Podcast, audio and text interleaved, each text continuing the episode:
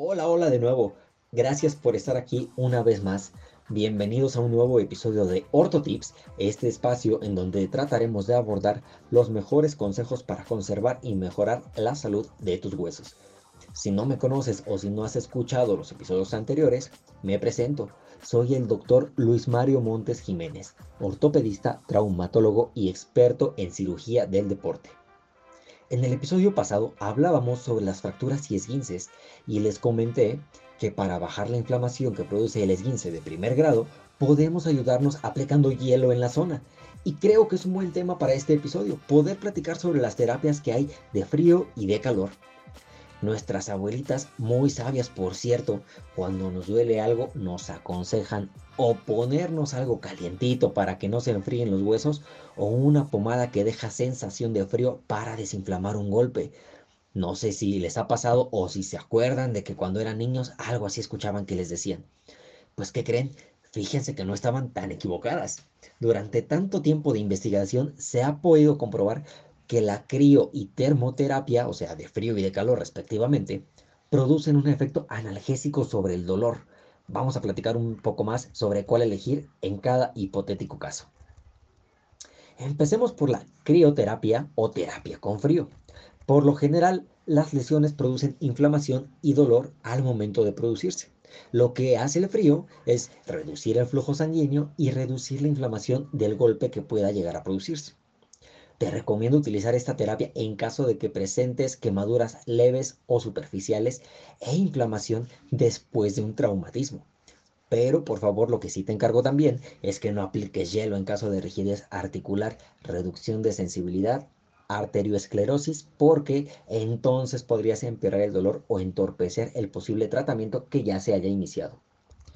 Por el otro lado, la termoterapia la recomendamos para dolores crónicos y pasadas las 48 horas después de una lesión. Esto es muy importante.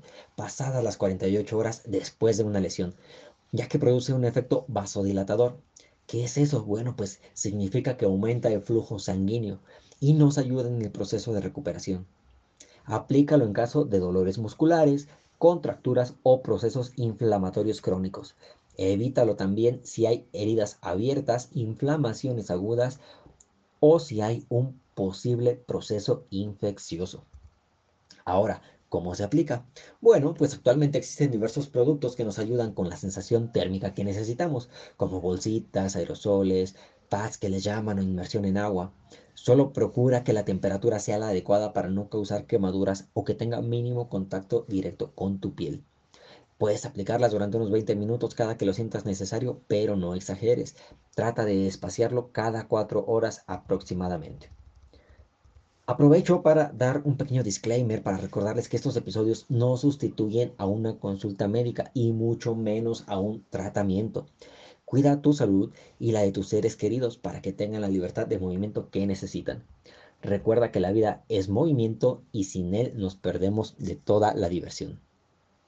Gracias, gracias de nuevo por acompañarme, por llegar junto conmigo a este tercer episodio y espero que estés aprendiendo mucho, que te esté sirviendo y pues seguimos en contacto mediante redes sociales. Ya sabes que puedes escribirme, podemos platicar del podcast o puedes proponerme algún tema que te interese saber, eh, mandarme tus dudas.